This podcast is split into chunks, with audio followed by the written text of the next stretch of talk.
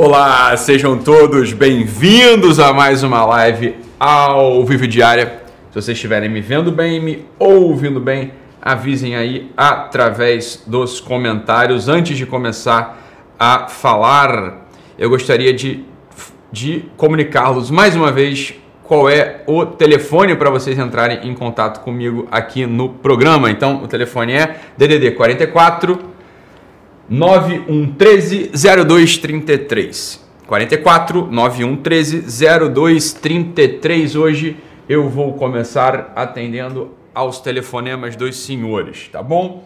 Então, antes de mais nada, eu queria mesmo que vocês estivessem às 20 horas de hoje, quinta-feira, presentes aqui neste mesmo canal, porque irá ao ar o segundo ou terceiro episódio, sei lá, do programa Covid hoje, beleza? Então a gente gravou ontem, Dr. Guilherme e eu fomos ao estúdio, gravamos o programa e esse foi o melhor até agora, tá?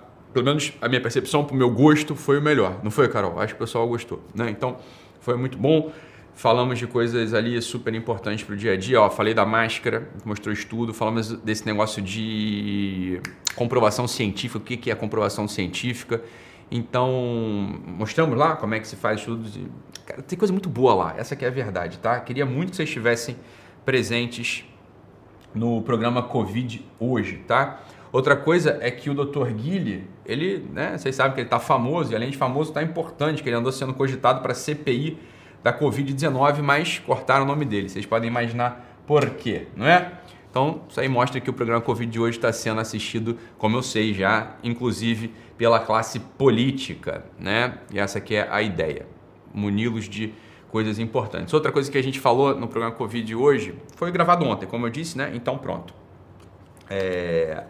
Falei daquela matéria que saiu no Washington Post, né? Saiu há sete dias, então, como a gente tinha gravado na semana passada, na quarta-feira, saiu na quinta ou na sexta, então não deu para pegar e comentar sobre a origem do vírus, tá? Não é teoria da conspiração, não foi publicado num blogzinho desse de quinta categoria, sei lá, da direita conservadora, nada disso, né? Então, foi publicado no Washington Post um artigo do acho que é do Josh, eu não lembro do nome do, do, do sujeito, porra, agora me fugiu aqui a memória, minha cabeça hoje tá, tá tô, tô com início de enxaqueca, então vocês me desculpem aí, beleza? Mas é, então comentamos ontem lá Portanto, assistam. Hoje irá ao ar às 20 horas. Deixa aí na sua agenda, deixa aí no, no, seu, né, no seu despertador para que você esteja conosco lá. Ok? Ok. Hoje, dia 13 de maio, dia importante para burro. A minha avó nasceu, minha avó, minha mãe da minha mãe, né? Nasceu lá em Portugal, perto de Viseu, em Viseu, né? no distrito de Viseu. E nasceu em 1914. 1914, minha avó nasceu. Minha avó Arminda nasceu em 1914. Em 1917, aconteceu no mundo um dos fenômenos mais impressionantes desde a ressurreição do Cristo. Essa é a verdade. Em 1917 aconteceu um fenômeno absolutamente desconcertante no mundo. Né? 50 mil pessoas testemunharam um, o sol dançar, né? o sol dançar, que havia sido dito que aconteceria pela aparição da Virgem Maria em Fátima, tá bom? Então, 1917. Minha avó assistiu o sol dançar, ela era uma bebezinha, tinha 3 para 4 aninhos ali. Tá bem? Então, esse é um dado importantíssimo, absolutamente relevante. Gostaria de comentar sobre a aparição de Fátima hoje, não do ponto de vista religioso, mas do ponto de vista político, né? Sem dúvida, a aparição de Fátima é o fenômeno político mais importante, religioso também, mas político mais importante, talvez, da história humana ok? A gente pode comentar sobre isso daqui a pouco. Mas antes, eu quero ver se tem alguém na linha aí, Carol. Vê se alguém já está na linha. Não adianta o pessoal me ligar para o meu número pessoal. Estão me ligando aqui loucamente. Não é número pessoal, é esse aí, DDD 44, meu Deus do céu. Não adianta. Tem alguém? Deixa eu ouvir tocar o telefone. Tá tocando? Alô? Alô? Quem fala? Fala aí, tu tá me ouvindo? Tô te ouvindo. Quem tá falando? Oi, Matheus, tudo bem? E aí, cara, como é que tá esse IME aí? Moleza, né, cara? Passar pro IME é a moleza mesmo. IME, ó, isso aí é super, Pô, su super estimado, hein? Super estimado, Matheus. Mas e aí, cara, como é que você tá? Como é que tu conseguiu ligar aqui, cara? Pô, que bom. Diga-me, fala aí pra mim, o que, que você manda? Fala aí, ó, cara, é... nas tuas últimas lives aí você tinha comentado sobre a questão do domínio da linguagem, né? Falei mesmo. E aí eu queria é, entender dois pontos, cara. Primeiro é assim, que você pudesse definir qual é o domínio mínimo aceitável de linguagem que uma pessoa comum deveria ter. Tá. né? E quais pontos, assim, de forma bem prática, a gente deve analisar para entender qual o nível de domínio que a gente tem, cada um de nós temos, né? Perfeito. E o segundo, cara, é uma vez identificado esse, esse nível, o que a gente pode fazer para melhorar? Se é, se é ler mais, escrever mais, Tá onde que ótimo. a gramática entra nisso. Perfeito. Ficou claro esses pontos aí, cara? Já comigo, já comigo. Boa, Matheus. Minha mãe tá te mandando um abraço, cara. Mandar um abraço pra Sandra também, a rapaziada do IME que te acompanha, mandando salve também. valeu? Tá, ó, manda um beijo pra aquele pessoal do IME lá, um beijo especial pra tua mãe e um abraço e um beijo pra você também, Matheus. Bom falar contigo, cara. Fica com Valeu, Deus. Um abraço, fica com Deus. Tchau, tchau. Tchau. Pergunta importante do Matheus. Ó, vamos lá. Domínio da linguagem. Então, por exemplo, a gente pode pegar até esse exemplo aqui do, da dança do sol, tá? Como eu acabei de falar. Mais 50 mil pessoas viram o sol dançar lá, tá bom? Então, beleza. O que acontece? Para você saber se você tem o domínio da linguagem ou não, quando você lê uma notícia dessa, primeiro ponto, né, de diagnóstico. Então, olha só, vamos lá. Vem cá comigo. Você lê uma notícia dessa. Imagina que você é uma pessoa que não tem fé, ok? Você não tem fé, não tem religião, nunca nem ouviu falar sobre esse negócio, acha tudo uma coisa esquisita. esqui- Ah, isso aí é coisa. Então, olha só, vamos lá. Domínio da linguagem é o seguinte: você lê, em primeiro lugar, você lê uma notícia qualquer jornalística, tá? E você tem que notar o seguinte: eu tô prestando, eu tô prestando atenção no que eu estou lendo ou o resultado final é algo que eu estou sentindo, tá? Esse é o primeiro ponto do domínio da linguagem. Por que, que 100% das pessoas hoje no Brasil não dominam a linguagem? Né? Quase 100% não dominam a linguagem. Por quê? Porque essas pessoas estão acostumadas a sentir apenas. Sentir, sentir, sentir, sentir. Ontem mesmo, alguém me escrevia pelo Instagram o seguinte: olha, eu tenho ouvido muito aí falar, doutor Ítalo. Né? Muita gente fala o seguinte: ó, os fatos não importam, importam o que eu sinto, importa o que eu penso. Pronto. Isso é igual, igual a ignorância, burrice e, no limite, analfabetismo. Né? Então, quando você lê uma coisa, está lendo uma coisa, vamos lá. Primeiro ponto é, eu tenho que ler e entender o que está sendo comunicado. A maior parte das vezes não é isso que as pessoas estão atentas, elas estão lendo, projetando seus sentimentos e recebendo um sentimento de volta autorreferente. Né? Autorreferente. Você vê que 90% do que está no Twitter é, é simplesmente isso. Ninguém está lendo o que está escrito. As pessoas estão ali vomitando e comendo o próprio vômito. É só isso. É só isso ali. O Twitter é a cracolândia da internet. É a cracolândia da internet em que sentido? Fala nesse sentido. Não tem nenhuma racionalidade ali.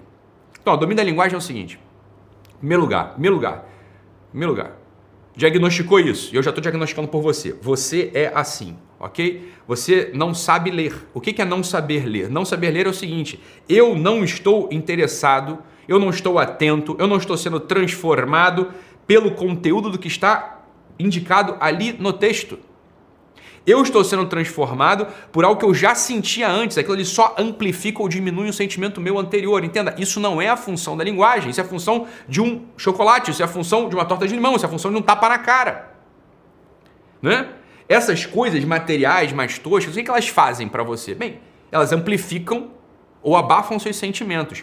A linguagem humana, ela não tem essa função primária. A função primária das- dessa linguagem humana, ou seja, do que é o domínio da linguagem, a função primária da linguagem humana é você conseguir se comunicar e ser transformado intelectualmente e não afetivamente. Então, a pessoa que não domina a linguagem é uma pessoa que não tem essa distinção clara. Ela não sabe para que serve a linguagem, tá? Então, eu já estou te dizendo, você é assim porque você é brasileiro, né? 90%, com 90% de certeza, você é uma pessoa que não domina a linguagem. Com 70% de certeza, você é analfabeto. Porque esse é o dado. 70% dos universitários são analfabetos funcionais. O que é um analfabeto funcional? É isso que eu estou dizendo. Ele está lendo um texto, né? Tá aqui, ó. Mapa do mundo pessoal do Julián Marias, pre- prefaciado por este que vos fala, né? Tá, a origem humana das experiências, tá aqui. Tipo, sei lá, pega a, a maioria das experiências radicais, constitutivas ou eventuais, e talvez mais estas últimas, procedem de outras pessoas, no, do encontro e do trato com elas, de sua descoberta, de sua aparição enquanto tais realidades, no caso, no caso de um filho, sei lá. A parte das pessoas vai começar a sentir sono. E vai assim, ai, mas esse texto me dá sono. Algumas vão assim, não, não concordo. Outras, é, é isso aí, é isso aí, é isso aí. Fala, calma, bicho. Não é assim que você. Não é assim. Não, essa live não foi gravada, não. Essa live está sendo ao vivo mesmo, tá? O Kaique. Não tem nada de gravado, não. Tá? Essa live tá sendo ao vivo mesmo. Tô olhando aí que você tá falando, Zé Ruela. Beleza? Então, ó, domínio da linguagem é isso. Você tem que ser afetado intelectualmente pelo que você está lendo. Se você não consegue ter essa distância, esse filtro, você não é uma pessoa que tem domínio da linguagem. Em primeiro lugar. Outra coisa, a maior parte das pessoas só falam, agora domínio da linguagem verbal, a maior parte das pessoas só falam aquilo que elas estão sentindo. Então, quando algumas pessoas me veem falar, elas acham que eu estou falando porque eu estou com raiva, ou porque eu estou puto, ou porque eu estou, sei lá. Não, não, não. Não, não.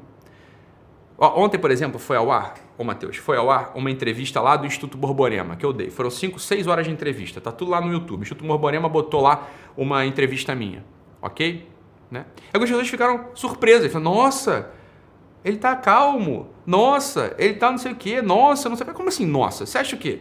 Você acha que eu chego num restaurante e peço um bife é, a cavalo, um bife parmegiana pro garçom assim, ô meu cacetinho, me vê um bife parmegiana aí? Você acha que eu falo assim? Óbvio que não. Eu falo com você assim porque esse aqui é o estilo dessa linguagem. Presta atenção, vocês estão me assistindo, em regra, numa tela deste tamanho. Aqui a tela deste tamanho, né? Uma tela deste tamanho, um som né, duvidoso.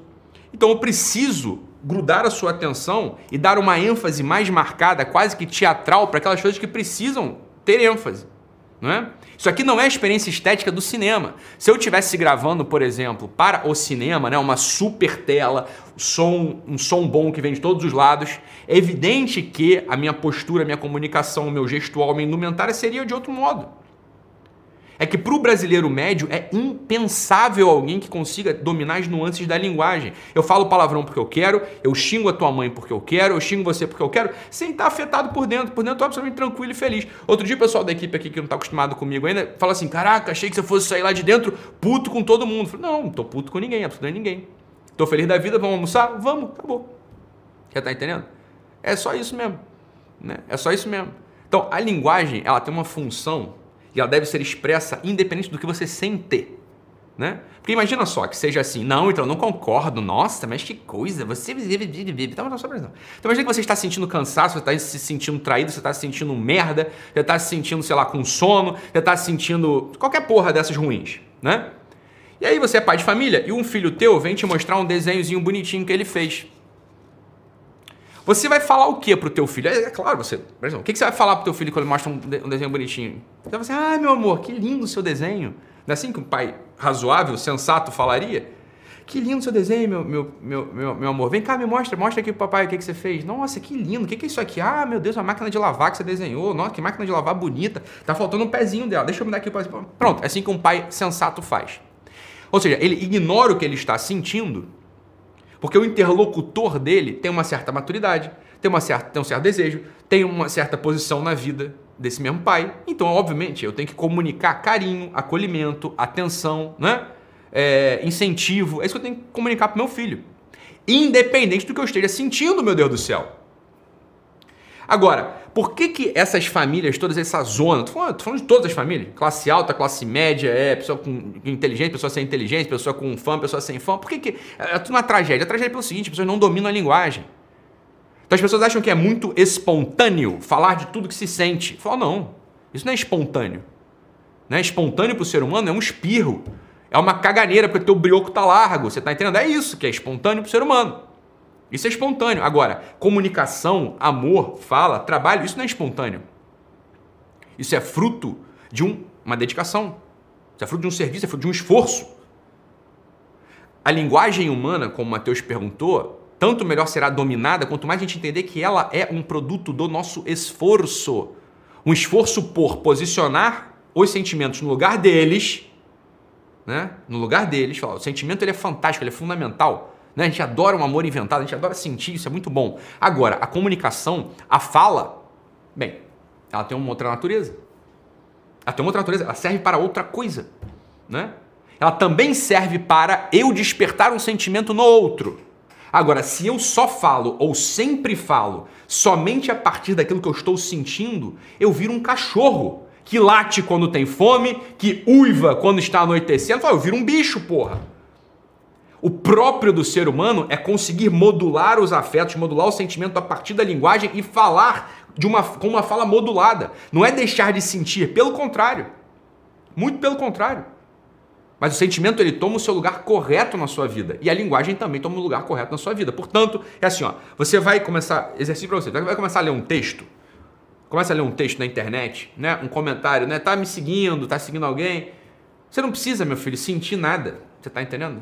É até bom que você não sinta nada. Lê aquilo ali e vê qual que é o ponto do autor sem julgar o autor também. Não é assim, ai, não precisa concordar com tudo que o Ítalo fala. Eu gosto muito do Ítalo, mas eu não concordo com tudo que ele fala. Minha filha, você está de afetação, você está me julgando. Quem é você para me julgar, ô garoto?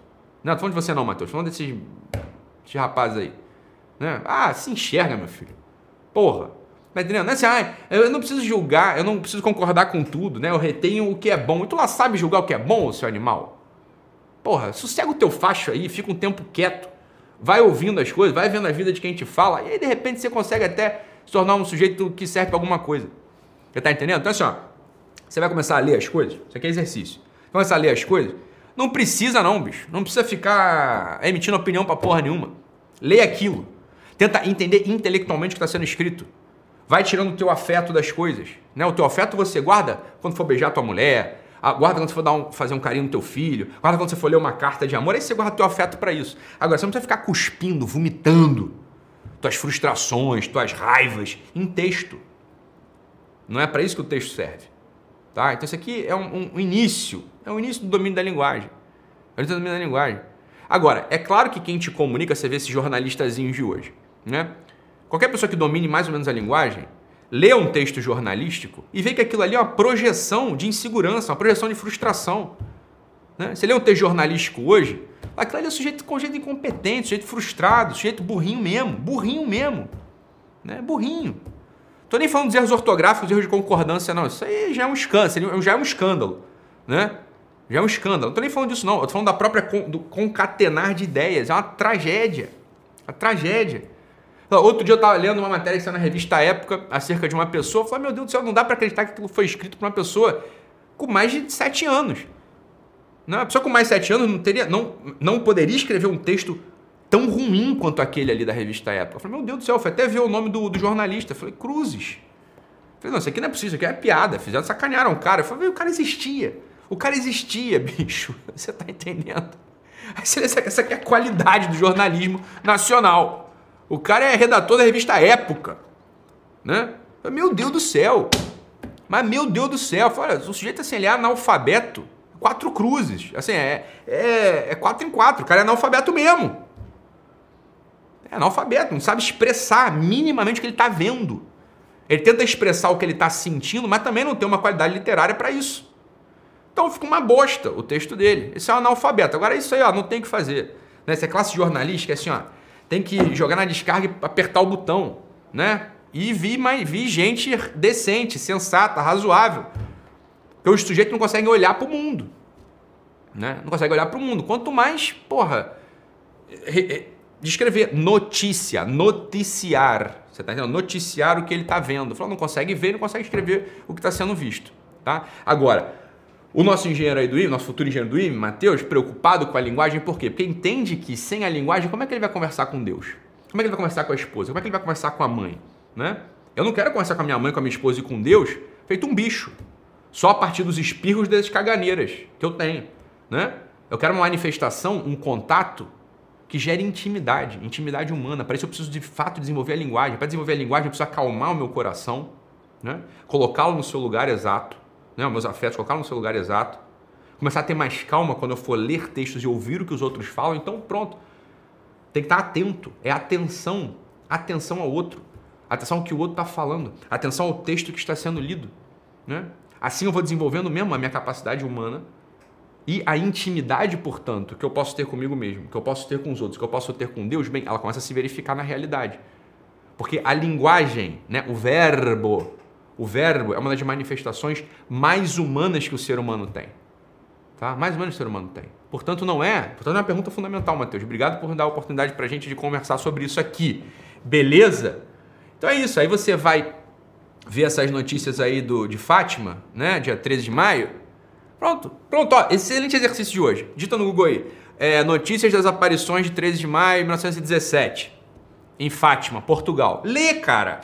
Você nunca ouviu falar, você não acredita, ou se você acredita, você é o sujeito que, ai, tem muita devoção à minha santinha, não sei o que. Cara, sossega o facho. Sossega o facho e leia a notícia. Entenda o que, que, você, o que, que tá ali. Isso é um excelente exercício, porque é realmente uma coisa assim espantosa, né? Para quem não tem fé, é espantoso. Para quem tem fé, também é espantoso. É um negócio espantoso, é miraculoso, é um negócio assim, é, é disruptivo em todo grau. O sol dança, previsões, coisas que acontecem. Meu Deus do céu, alguma coisa tem aqui. Então vai ler. Né? Curas nos hospitais, o pessoal todo sendo curado. Do dia para noite, os hospitais todos tiveram alta. Isso aqui tem ata dos hospitais, ata de altas dos hospitais. Quem viu o sol ali, quem estava ali na redondeza, teve alta. As doenças foram curadas todas na região. Então pronto, é um, é um fato que escandaliza um pouco a gente, deixa a gente um pouco assim, meu Deus, perturbado. Então vai lá, leia deste modo que eu estou falando. Leia e não omita uma opinião. Leia e se acalme. Leia e guarde, retenha aquilo sem julgar. Esse é um dos princípios da inteligência. Beleza? Então, se você gostou dessa live, compartilhe o link com pessoas que você se importa. Se você ainda não se inscreveu no canal, inscreva-se aqui embaixo e ative o sininho para receber as notificações. Lembrando que essa live estará disponível em 4K e áudio para os assinantes do Guerrilla Way. O link de assinatura está aqui embaixo na descrição. A assinatura custa somente R$ 29,00 por mês no plano anual. Assinem o Guerrilla Way e assistam hoje às 20 horas a live, a, o programa Covid hoje, que irá ao ar aqui nesse canal. Beleza? Fica com Deus, um abraço e até amanhã. Tchau, tchau, pessoal.